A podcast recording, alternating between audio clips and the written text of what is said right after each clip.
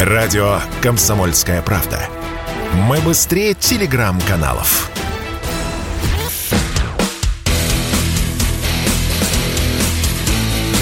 Программа с непримиримой позицией. Утренний Мордан. Всем здравствуйте! В эфире радио «Комсомольская правда». Я Сергей Мордан. Трансляция идет абсолютно на всех платформах, кроме Рутюба подчеркиваю, день за днем. Передаю привет э, нашим коллегам из альтернативной, так сказать, YouTube платформы. Они до сих пор не могут настроить э, прямую трансляцию, у них не получается по какой-то причине. Может быть, руки не из того места растут, а может быть, этот робот так криво сделан, а вот сделан он был очень много лет назад, что починить его невозможно. Но признаться в этом по какой-то причине топ-менеджмент «Газпром Медиа» не может. Я знаю, по какой причине. Я знаю, по какой причине не могут. Потому что, видимо, сделано было такое количество обещаний, вот, что отречься от них будет означать, так сказать, подписание прошения об отставке. Да кто же на это пойдет? Ну да ладно, пусть стараются, может быть, и что-нибудь сделают, может быть, я занимаюсь злопыхательством. Так, а, ну что, друзья мои, вы можете писать по номеру 8 967 200 ровно 9702. Это WhatsApp, главным образом, это Telegram, это Viber. А ваши вопросы, комментарии у меня на мониторе будут отражаться в перерывах, я буду на что-то успевать отвечать. Основная трансляция, напоминаю, идет в Ютубе, на YouTube-канале Мардан 2.0. Там работает чат. Не стесняйтесь. Разрешено все, кроме прямых оскорблений ведущего. Главное, без, вот без всяких натяжек, главное политическое событие, внутриполитическое событие вчерашнего дня – это покушение на российских журналистов, прежде всего на Владимира Рудольфовича Соловьева, а, причем которое было анонсировано лично Путиным, но анонсировано по факту разоблачения на очень важном совещании. Президент выступал на коллегии Генеральной прокуратуры. А, как мне представляется, очень неслучайное место, очень э, неслучайный момент был выбран. И, конечно же, очень продуманно а, были расставлены акценты. Давайте об этом поговорим поподробнее. То, что Украина, ну, как некое политическое образование на глазах а, скатывается, не так, на глазах приобретает черты а, террористического государства, но любой внимательный наблюдатель а, не мог этого не заметить. Комментарии официальных лиц, комментарии официальных спикеров, причем а, там на уровне Арестовича, который официально комментирует позицию офиса украинского президента, а комментарии, ну, наиболее ярких публичных глав областных администраций типа Кима, вот, недостреленного главы Николаевской ОГА. Об этом я чуть, чуть подробнее еще скажу. А, комментарии, ну, довольно видных украинских активистов и журналистов. Ну, это, в принципе, то, что невозможно было себе представить еще 3-4 месяца назад на территории любой Европы даже какой-нибудь Прибалтики, где позволено сильно больше, нежели, допустим, во Франции или Германии, тем более в Германии. А сейчас это норм, а, то есть сейчас а, у Украины и у всех а, украинских политиков вроде бы как есть негласная, а может быть вполне гласная индульгенция на любые заявления. Они пользуются статусом а, страны, подвергшейся, соответственно, ну, агрессии, жестокой причем агрессии, и в борьбе против этой агрессии все средства хороши. Казалось бы. Ну, трудно же с этим спорить. Вот, э, то есть, кто слушает э, нашу программу регулярно, знает, что я люблю историю, я люблю историю 20 века и считаю, что, в принципе, все в ней происходит примерно так же, как происходило и 500, и 1000 лет назад, и войны никуда не делись, и все разговоры про гуманизм, это, в общем, так, побрякушки бессмысленные. Вы все это слышали, но, тем не менее, в любой войне и 100 лет назад, и 500, и 1000, тем не менее, соблюдались определенные правила. А когда правила нарушались, это был некий такой цивилизационный эволюционный перелом, такая зарубочка на память. Как правило, были последствия. А, ну, самые большие последствия из того, что мы можем с вами охватить нашей исторической памятью, это закончилось в 1945 году для нацистской Германии и для императорской Японии. Им пришлось, ну, скажем так, заплатить за некоторые а, вещи, которые они считали возможным, и которые весь остальной мир считал невозможным, неприемлемым даже в условиях тотальной войны. А то, что сейчас делают украинские политики, а, составляя списки на российских журналистов, которых надо устранить, я сразу оговорюсь, а, я не считаю, не считал а, ни секунды и сейчас не считаю это ни поводом для не смешных шуток. А, я не вижу здесь ни малейшего повода ни для какой иронии, вообще ни для какой иронии. Мы находимся два месяца, пошел уже третий месяц в состоянии, мы находимся в состоянии воюющей страны. То есть наша армия ведет специальную военную операцию, да, но мы, Россия, находимся в том состоянии, в котором находится любая воюющая страна, страна, ведущая, в общем, а, боевые действия. Тяжелые, кровавые, с потерями. Поэтому время для шуток, возможно, когда-то придет, но потом, после победы, окончательной. А сейчас все происходящее вот там, вот на этом фронте и здесь, на этом внутреннем фронте, должно восприниматься с исключительной железобетонной серьезностью, с каменным выражением лица – то, что упыри а, в СБУ, причем получив очевидным образом команду от Зеленского, решили, так сказать, нанести очередной информационный удар, а возможное убийство Соловьева, это был бы очень серьезный удар с точки зрения а, общественного мнения, в этом нет ни малейших сомнений. Ну, мне кажется, это, в общем, некий новый шаг, это новый уровень. Я не хочу сравнивать а, вот там категории этих уровней, чем сегодняшний день отличается от вчерашнего. Но, допустим, даже э, атака на крейсер «Москва» укладывается в логику войны. То есть, да, как бы мы, взб, мы взбешены, да, это тяжелая потеря, но мы понимаем, что это война. То есть все, что остается для нас от этого факта, это лишь осознание того, что мы обязательно отомстим за это. Вот ровно как у меня было это чувство, четкое осознание в течение 8 лет после 2014 года. То есть я про себя точно совершенно знал, что это закончится однажды, и оно закончилось 24 февраля, и мы обязательно отомстим. Но а, когда там любой человек включал, допустим, а, два дня назад, неделю назад, месяц назад, ну, того же Гордона, ну, вот как некую там антитезу Соловьева я проведу, хотя между ними очень мало общего. То есть он мог беситься, он мог его там ненавидеть, он мог, он мог а, ругаться, разговаривать с телевизором, но предположить, что вот где-то там в недрах ГРУ или ФСБ, или какой-нибудь любой другой российской спецслужбы сидят люди и всерьез говорят, так, слушайте, а, ну, наверное, было бы неплохо грохнуть этого лысого клоуна, но вот я себе не мог этого представить. Совершенно не потому, что есть какие-то а, вот объективные моральные табу. Но есть все же правила. Есть правила ведения войны. И в войне гражданских не принято трогать. А если гражданских начинают а, мочить со всей дури, причем не случайно, не в том контексте, что это вот, а, ну, сопутствующие потери, простите меня за этот людоедский термин, а целенаправленно. Это немножечко другая история, которая, опять-таки, повторюсь, всегда имеет последствия. А почему я считаю, что не должно быть ни малейших сомнений в том, что это инициировано и санкционировано на самом высшем уровне, ну, никто особо и не скрывает. Послушайте, пожалуйста, прямую цитату. Скобеевым, Всем Скобеевым мудозвоном, вечерним мудозвоном и фронтовым брехунам и их начальникам в Москве надо запомнить, ваши жизни закончатся за решеткой. В лучшем случае.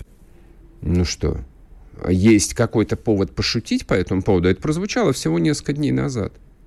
На это, в общем, ну, поскольку этот э, придурок э, там два раза в день э, выкладывает свои обращения, их уже, в общем, как бы надоело слушать и даже э, краткие тезисы читать, даже на это мало кто обратил внимание. Ну, мало ли что не скажешь, так сказать, для поднятия боевого духа. Но оказалось-то все по-серьезному.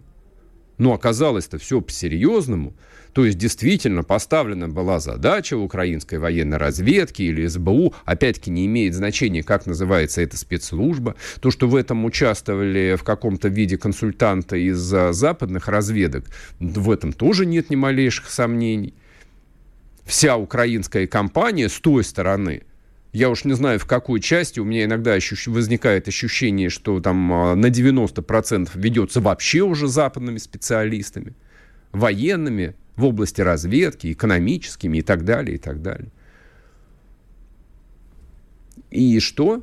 То есть вы полагаете, что это принципиально отличается, ну, как идея от э, ударов э, по случившимся в очередной раз сегодня населенным пунктам Белгородской области? Да нет. Да нет, они это рассматривают именно в формате тотальной войны с Россией на территории России. Вот как это надо воспринимать. А если какая-то мразь а, пытается шутить э, и, значит, э, исходить на говно, как какая-нибудь Собчак или э, Яшин, ну так мы про них и так все понимаем. После перерыва вернемся, не уходите. Спорткп.ру О спорте, как о жизни.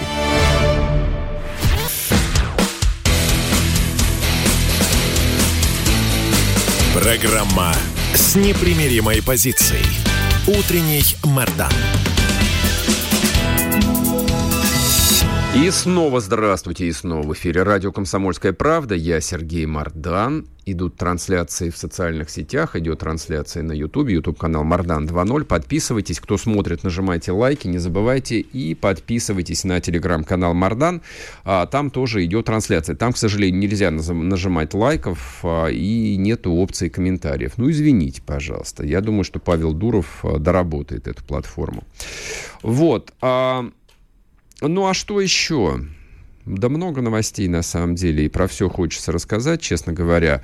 А вчера еще случилось э, событие, ну вот оно тоже как бы не то чтобы незаслуженно не получило должного внимания, ну да, пожалуй так. Пожалуй, оно в силу объективных причин, поскольку вся медиа-среда вчера до глубокой ночи обсуждала именно покушение на Соловьева. Вот э, вчерашний обстрел из РПГ а, здания КГБ Приднестровья в Тирасполе, ну, заинтересовало, я бы сказал бы так, узких специалистов, людей, которые этим регионом занимались, либо военных экспертов, которые, ну, более профессионально и более внимательно смотрят, так сказать, по периметру а, вот, а, карты военных действий. А это, в общем, э, мягко говоря, очень бо- крайне болезненная точка. Это очень уязвимая место. Ну, давайте я напомню. Российские миротворцы находятся в Приднестровье советских времен, то есть там находили, находились советские воинские части, и когда начался распад Советского Союза, когда начались э, гражданские войны, ну, где-то малой интенсивности, где-то высокой интенсивности, я бы сказал, что в, мал- в маленькой, солнечной, прекрасной Молдавии там э, у них был шанс, э, в общем, как бы пойти по самому тяжелому сценарию, но российские миротворцы, как вы помните, под командованием покойного генерала Лебедя все это, в общем, довольно быстро загасили. И с тех пор русская армия в Приднестровье и осталась. Приднестровье, напомню, это а, непризнанная республика, которая 30 лет живет ничего себе как, а, относительно гармонично с властью в Кишиневе. А, там сосредоточена практически вся небольшая вот эта вот оставшаяся бывшая советская промышленность. Ну и, в общем, ну как- как-то жизнь проистекает. А, вспомнили, собственно, об этой группировке российских войск а, только в 2014 году, когда началась а, война в Донбассе, и заговорили о том, что, в общем, неплохо было бы сделать и коридор, и отсечь весь а, юг Украины, вот все Черноморское побережье, и вот воссоединиться с этой частью Приднестровья. Ну, поговорили и тоже забыли на 8 лет. Все на этом закончилось. И, в принципе, даже с 24 февраля, когда началась специальная военная операция на Украине, а, про Приднестровье особо разговоров не было. То есть количество войск, которые там находятся, российских, ну, очень незначительное. По разным оценкам от 6 до 8 тысяч человек. Причем заняты они главным образом тем, что охраняют гигантские совершенно склады вооружений, которые остались еще от советской власти эти боеприпасы, находящиеся, насколько я понимаю, там в количестве десятков тысяч тонн, вывести оттуда, а, ну и было довольно сложно и дорого, и задачи такой никто не ставил, а после 2014 года это стало и невозможно, ну и так далее, и так далее, и так далее. А и вот пару дней назад было сделано довольно яркое заявление исполняющим обязанности э, заместителя командующего Центрального военного округа о том, что страдают, э, извините меня, э, господином Миникаевым, такой генерал есть, э, что страдают э, русскоязычные в Приднестровье, и вообще вторым этапом спецоперации может стать пробитие коридора к Приднестровью. Честно говоря, довольно странное было заявление, а оно довольно быстро ушло в песок, как бы все испытывали некоторую неловкость. С одной стороны, вроде бы и уважаемого генерала опровергать не очень хорошо. С другой стороны, не, не очень было понятно, зачем он это сказал. Как бы, то есть э, ситуация особо не располагает. Но а, это, в общем, как бы запустило некоторые опасные процессы вот промежуточным пиком этих процессов стало, стал вчера обстрел из гранатометов здания КГБ. А некоторые довольно серьезные, хотя и алармистские люди, типа Игоря Ивановича Стрелкова, говорят о том, что мы находимся просто накануне атаки румынских войск, а я напоминаю, Румыния это страна НАТО, на Молдавию, тире на Приднестровье. И опять-таки, учитывая очень скромный размер а, российской, воинской группировки Приднестровья, продержатся они там, ну, не более нескольких часов. Это если кратко. Кому интересно, вы можете зайти на телеграм-канал Стрелкова и все это подробно там прочитать. Я просто не очень хочу пересказывать это с серьезным лицом. А, там, ну, а что я могу сказать? Это опасно? Ну, я и так понимаю, что опасно. Я понимаю, что, с одной стороны, там украинская армия, а, которая, во-первых, и сама в состоянии нанести удар, но что более всего хочет Киев, это сделать конфликт интернациональным. То есть для них является вот абсолютно там голубой мечтой, или, я не знаю, или розовой мечтой, какой угодно мечтой, а вовле, вовлечь в этот конфликт новых участников. Нет, не только для того, чтобы открыть фронт, второй фронт, а именно для того, чтобы конфликт, военная его часть, стал интернациональным. И им все равно, кто в этот конфликт мог бы включиться. Грузины, молдаване, румыны, турки, вообще все равно. Тут, правда, возникает обстоятельство некоторое, как мне представляется – ну, то есть напади а, румынская армия на российские воинские части в Тирасполе, чем может ответить российская армия? Вы же понимаете, ну, в лучшем случае нанести удар тактической ракетой с ядерной боеголовкой. А как по-другому? Да никак по-другому. Но господ из города-героя Киева это не то, что не смущает, а даже, по-моему, а, ну так вот у них приятное покалывание под кожей начинается. Хотя, может, я драматизирую.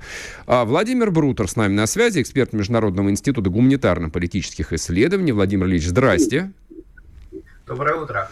Как вы оцениваете, ну, скажем так, а, размер опасности на Приднестровском направлении для российской армии и, скажем, вообще саму вероятность вовлечения в конфликт Молдавии и, соответственно, Румынии? ну, Румыния пока не будет вовлекаться в конфликт прямо, это можно точно сказать. А что касается вчерашней ситуации, то это прощупывание второго фронта. Э, я думаю, что визит э, господ Блинкина и Остина, он дал э, Киеву рекомендации попробовать прощупать второй фронт и посмотреть, как Россия будет на это реагировать. А как вы думаете, как Россия на это может отреагировать? Ну и, соответственно, главный вопрос, а кто может открыть второй фронт? Ну, молдавская армия, что-то у меня это как-то, извините, там некий нервный смех вызывает. Я даже не представляю, как выглядит э, молдавская армия. Румынская, да, представляю, молдавская нет. А украинская армия, зачем молдавская? Украинская армия же может перейти линию Приднестровской границы. А, почему? Да и не будет она этого сразу делать. Она сразу будет провоцировать. Угу. Будет смотреть, э, ускоряет ли Россия операцию в Никол... на Николаев, на Одессу, а, или вообще никак не реагировать. Если никак не будет реагировать, будет, будут следующие провокации, будут смотреть. Им очень важно, чтобы э, понять э, намерения России, а насколько Россия далеко готова зайти. Поэтому они будут э, пытаться эм, российскую военную операцию, скажем так, размазать по частям. А вы полагаете, что у Украины есть некоторые до сих пор сомнения в том, что Россия готова зайти в этой операции очень далеко? Да, а, а разъясните, пожалуйста, вот э, как вы себе видите их картину мира? То есть вот э, как Россия оптимально зашла бы и как далеко она могла бы зайти в операцию? Это что? Э, у них нет картины мира, они для этого слишком не продвинутые.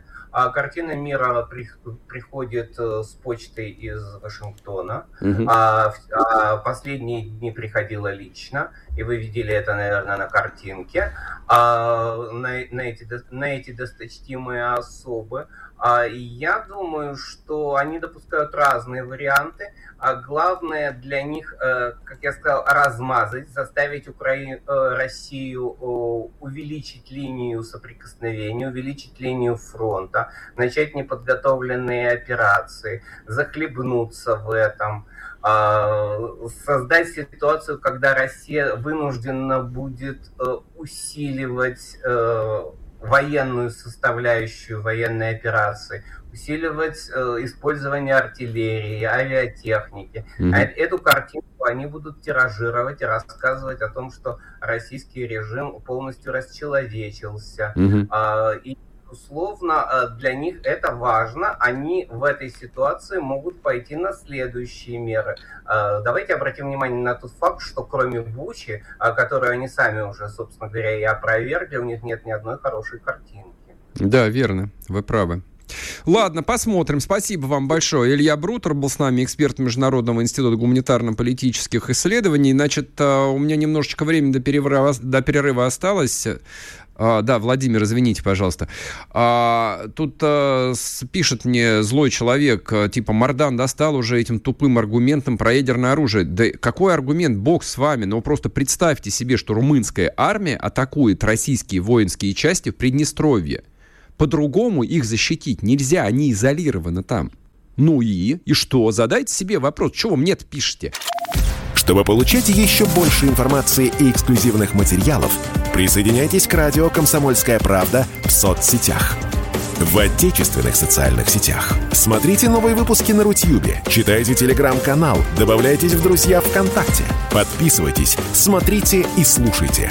Радио «Комсомольская правда». Самая оперативная и проверенная информация в эфире и соцсетях.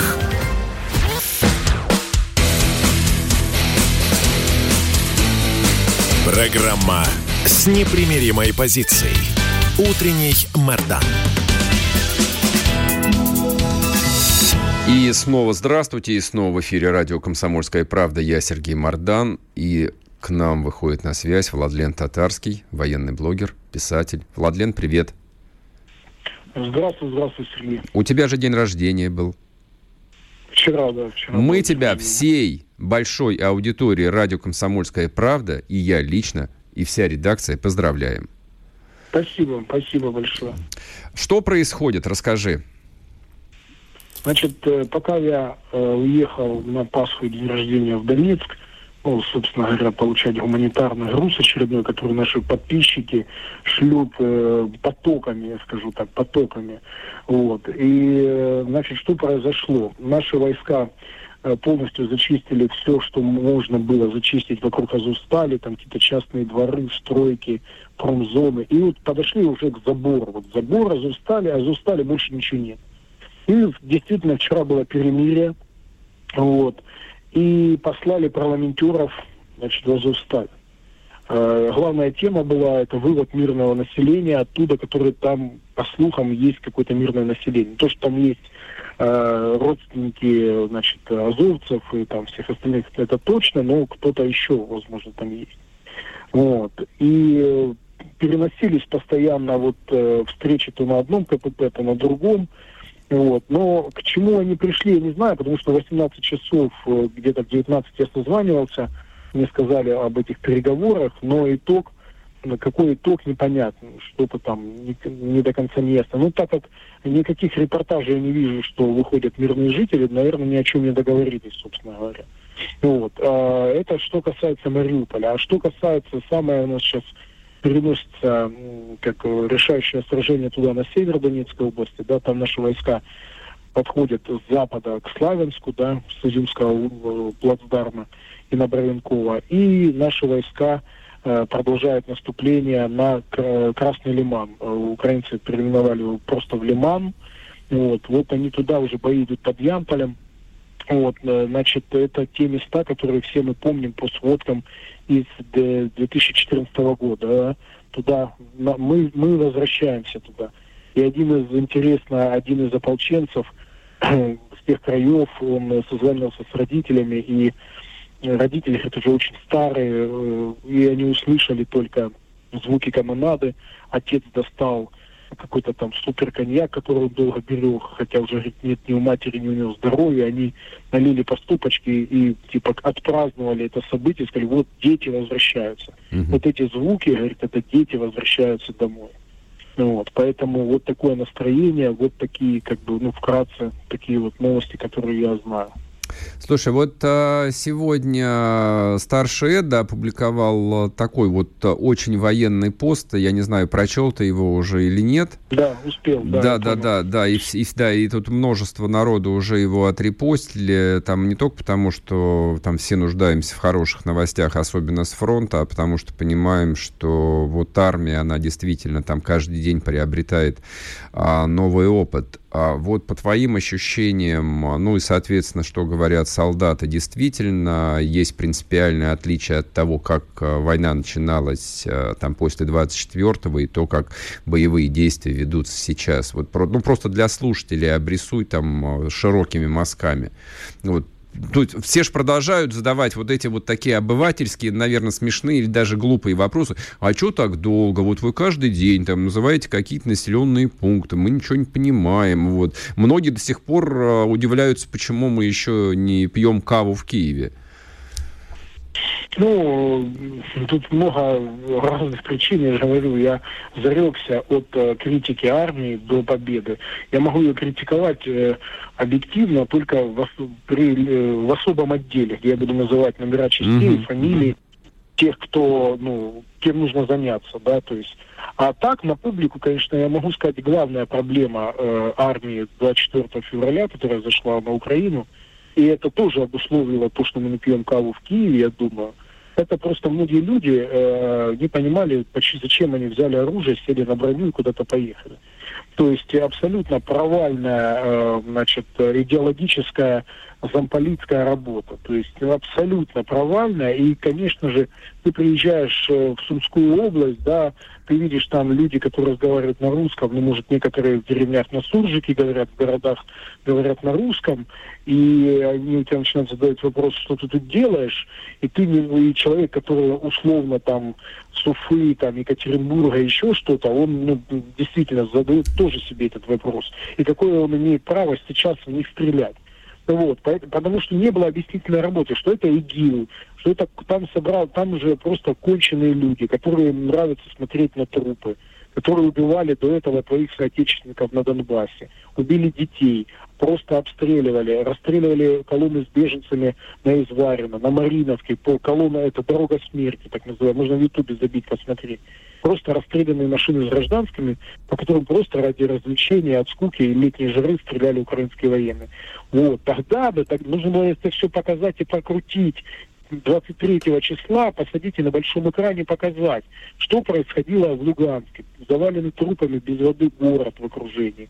И тогда бы, может, люди понимали, что они собираются делать. А, вот, а, поэтому... сейчас, а сейчас есть понимание вот у ну, военных? Ну, конечно, ну, конечно. Тут есть делятся те, кто понял, что он не хочет служить в армии и воевать, потому что это не его. И поняли те, что, что это их, э, что это как раз их работа, а многие принципиально ну, как бы для себя осознали, что эта война необходима и важна, поняли, с кем мы столкнулись, что это за что это значит за змея пригрелась под нашим боком, отапливая нашим газом. Вот. Поэтому, э, конечно, сейчас, сейчас уже все поменялось. Да, есть те, кто просто морально не вывозят войну. Но это везде есть. И в украинской, в любых армиях мира, mm-hmm. да, есть те. Тем более такую страшную войну, где массово гибнут. Это не контртеррористическая операция. Если Э, там, это сразу может прилететь пакет градов и э, накрыть колонну, где будет там 100 пропавших без вести, там, то есть, ну, ну, как бы вот так. И это будет просто один из эпизодов. Вот. Поэтому, конечно, конечно, а есть те, кто вывозят и вполне себя адаптировались и проявили, и вообще вот там два морпеха у нас там рядом – значит, Севастополя, они просто берут э, ВСС каждый день, это такая снайперская винтовка для бесшумной стрельбы, и просто уходят на охоту. Угу. Просто как вдвоем, просто вот вдвоем уходят на охоту и возвращаются. Конечно, это, это такие люди редкость, и сами военные, ну, как бы восхищены и такими вот э, качествами, но вот такие есть люди, вот настоящие герои боевиков – которые каждый день приходят с трофеями, каждый день да, убивают врагов, и для них это, ну, как вот само собой разумеющееся. Ну, да, вот появились такие люди. Не знаю, до этого, наверное, их не было. А, вчера я получал комментарий, но я не знаю, в нескольких а, сюжетах телеграм-каналов а, мне тоже это вот на глаза попадалась история о том, что донецкие ополченцы воюют мосинками. Вот. И тут в комментах в личку я получил несколько таких яростных со сообщений, типа, какого народ воюет мосинками, если на мобилизационных складах гора СВД или все украли, вот, говоря разрешенным языком. Как экипированные ополченцы ДНР ДНР. Насколько это отличается вот от экипировки армии? Ну, давайте сейчас я вам скажу шокирующие новости. Да, скажи, же... скажи, ты, пожалуйста. Ты, ты меня вынуждаешь э, критиковать э, уже то, что я зарекся. Ну ладно, видишь, ты такой... Э, да пора, пора уже, ну, пора уже называть Короче, вещи своими именами. Резервисты, резервисты ДНР, ЛНР не экипированы никак. С чем они ну, воюют? Знаю, со, со старыми АК-47? Э, слушай, Мосинки, ладно, э, они просто попадают в кадр, и кажется, что они все воюют Мосинками. Это не так. На самом деле Мосинки вот, только у снайперов.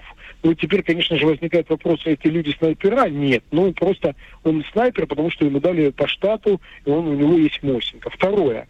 У них э, АК-74 у всех, Обалдеть 86 -го года образца. Обалдеть. Ну, это ну, нормально. Но, ну, как бы это ну, нормальный автомат, что, ну, то есть но это у них нет ни броников, ни касок, ни разгрузок, ни спальных мешков, ничего нет. Просто выдали э, форму вот э, по сезону. И все, больше у них нет ничего. Радио «Комсомольская правда». Срочно о важном.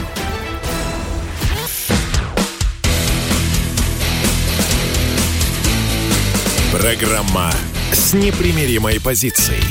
Утренний Мордан.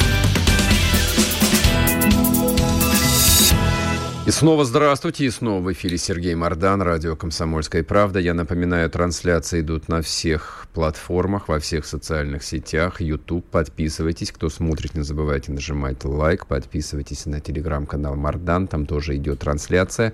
К нам присоединяется военный эксперт Владислав Шурыгин. Владислав, привет тебе. Да, привет, привет. А, я бы хотел бы сегодня обсудить э, твой большой текст э, о войне. А, под названием «Воспоминания о будущем». А тут, а, ну, вроде бы как уже два месяца периодически звучат всяческие алармистские заявления о том, что призрак ядерной войны, он, в общем, а, на самом деле вот наполняется какой-то там, ну, если не плотью, то материей. А ты об этом пишешь достаточно так вот спокойно, экспертно, с точки зрения вероятности, ну и так далее. Давай поговорим об этом. Вот э, в чем Хорошо. твое видение будущего? Ну, э, я в этом случае в тексте рассматривал видение худшего будущего. Как мы понимаем, будущее это всегда набор вероятностей. Э, я рассматривал э, вероятность того, что э, эскалация конфликта будет нарастать из-за неконтролируемого вмешательства в него, прежде всего, США и э, стран НАТО. То есть если сейчас это пока ограничивается все тем, что они э, наращивают э, поставки вооружений, при этом номенклатура вооружений постоянно расширяется, то э, с определенной ситуацией, если будут сняты вообще все ограничения с э, вооружений, вооружения начнут поставляться те, которые, э, ну, мягко говоря, могут э, э, создавать проблемы жизни уже самой России, то есть, так скажем, достаточно удаленным регионам от э, тех, где сейчас идут боевые действия, потому что мы видим, как Украина, совершенно не стесняясь, просто для того, чтобы обозначать, что она вот э, противостоит России, лупит по приграничным городам, по приграничным э, поселкам, в которых нет никакой военной инфраструктуры, угу. чисто по-украински. То в этом случае с появлением вот такого вооружения фактически мы оказываемся ситуации, когда против нас ведется неограниченная война, и ведется она э, США и НАТО.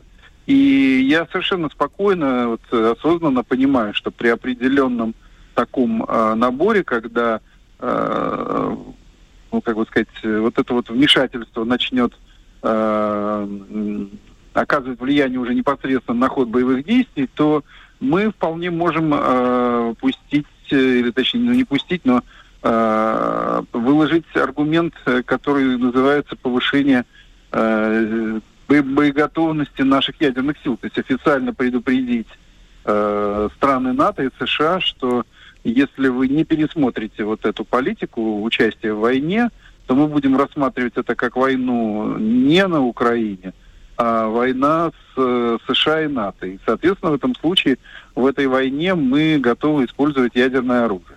Вот э, при таком раскладе я вполне допускаю, что это может очень быстро перейти э, в стадию, ну, то, что называется, э, как сказать, обмена ядерными ударами. Влад, а с точки зрения, ну вот таких а, реальных временных промежутков, а, ты как себе видишь, а, ну такой базовый сценарий вот этого, вот этой эскалации? Вот сейчас на дворе 26 апреля 2022 года. Судя по последним заявлениям, которые американцы сделали после вот визита в Киев, ну или не знаю, или может они там в Польше на самом деле встречались, неважно, сказать, что в Киеве, а что вот э, танки начнут поступать, вообще тяжелая техника начнет поступать, насколько я понимаю, конец мая, начало июня. Ну, смотри, э, то, что сейчас будет поступать для нас, ну, как сказать, полуприемлемо не точно, но это а вполне ожидаемо. Угу. Во-первых, то, что собирается отдавать Украине, по крайней мере, с той номенклатуры, которая была продемонстрирована, это, собственно говоря, э, советские останки. Причем останки не модернизированы. Да, да. Это, когда я смотрю на 72-ки, которые своим побратимам украинским поставляет Польша, я понимаю, что она просто э, собирается пережечь в этих э, железках громадное количество украинских танкистов, потому что танки Т-72 первого образца без э, активной брони, без каких-либо систем защиты, без э, систем предупреждения, это, конечно, просто вот железки времен Второй мировой войны. Вот такой танк э, берет даже обычный РПГ-7 советский.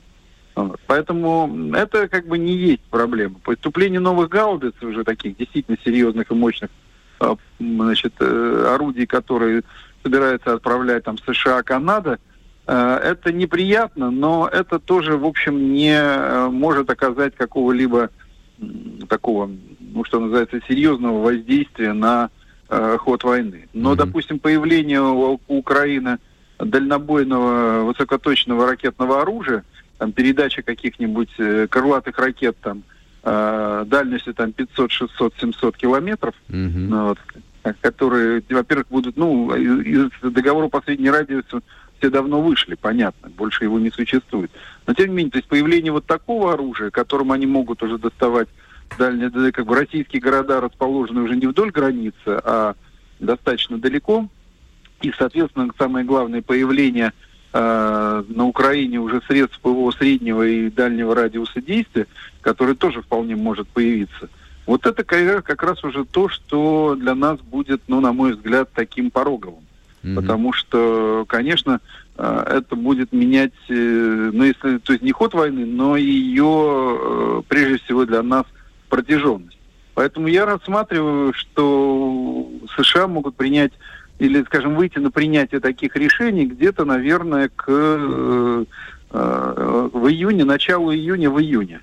И от того, насколько они примут эти решения, то есть решат ли они, что больше, чем они, чем они помогают, они помогать не могут, или наоборот, мы, знаешь, там азарт мы дадим еще больше, пусть Украина все-таки для нас принесет эту победу, вот э, от этого как раз и будет, я думаю, э, ну то, что называется, ступенька, от которой будем отталкиваться мы в своих решениях. А как ты думаешь, почему, по крайней мере, первый месяц э, там и американцы, да и весь Запад, в общем, всячески открещивались от темы предоставления тяжелых вооружений? То есть что, вот действовало предупреждение России, которое, ну вот в последний раз прозвучало от Путина 24-го, то есть такой прозрачный намек, не лезьте, или иначе мы по вам жахнем просто. А потом поняли, что нет, не жахнут, или что? Я думаю, что это прежде всего было связано с тем, что они пытались оценить стойкость украинской армии. Mm-hmm. И, соответственно, они пытались понять, начнет ли Украина сыпаться, как э, елка новогодняя, которую, что называется, толкнули, или Украина вот этот русский удар выдержит. Очевидно, что э, вот это 8 лет, которые были потрачены, были потрачены не напрасно. Угу. И Украина так или иначе понеся достаточно серьезные ощутимые потери, но она смогла э, выстоять и начала просто втягиваться вот в эту войну. Почему я сейчас, э, ну так скажем, категорически не приемлю термин спецоперации, потому что спецоперация это было в первой неделе, когда мы пытались э, очень ограниченными силами, используя очень ограниченные свои военные возможности, провести операцию, которую можно было бы назвать там операцией по принуждению к миру. Но уже через 2-3 недели было понятно, что нам навязывается очень жесткая война, и что самое главное, мы в этой войне всего лишь смогли опередить противника и не дать ему захватить инициативу, потому что очевидно, что готовились к этой войне э, украинцы, и в ближайшие там дни или, может, там пару недель они бы в любом случае ее начали. Угу. Поэтому вот неизбежность вот этого конфликта, его сразу заданная крупномасштабность, она, конечно, подтолкнуло американцев к тому, что можно наращивать свое участие. И по мере того, как они э, видели, что, в общем, э, Россия пока сосредоточила свои основные усилия на Донбассе, как мы объявили, в общем, о Донбассе, mm то в этом случае можно попытаться успеть э, Украину превратить э, как бы в самую мощную армию Европы и, соответственно, заставлять ее воевать бесконечно долго. Основной ведь основной э, темой, то есть основной целью войны американцы видят э, прежде всего истощение России. На спасение Украины им плевать, на то, что будет с украинскими городами, им плевать, на то, сколько погибнет украинцев, им плевать. Важно э, этой войной измотать Россию так, чтобы она э, как бы оказалась в патовой ситуации. Потому mm-hmm. что патовая ситуация в этом случае, конечно, по мнению американцев, спровоцирует внутренние изменения в самой России.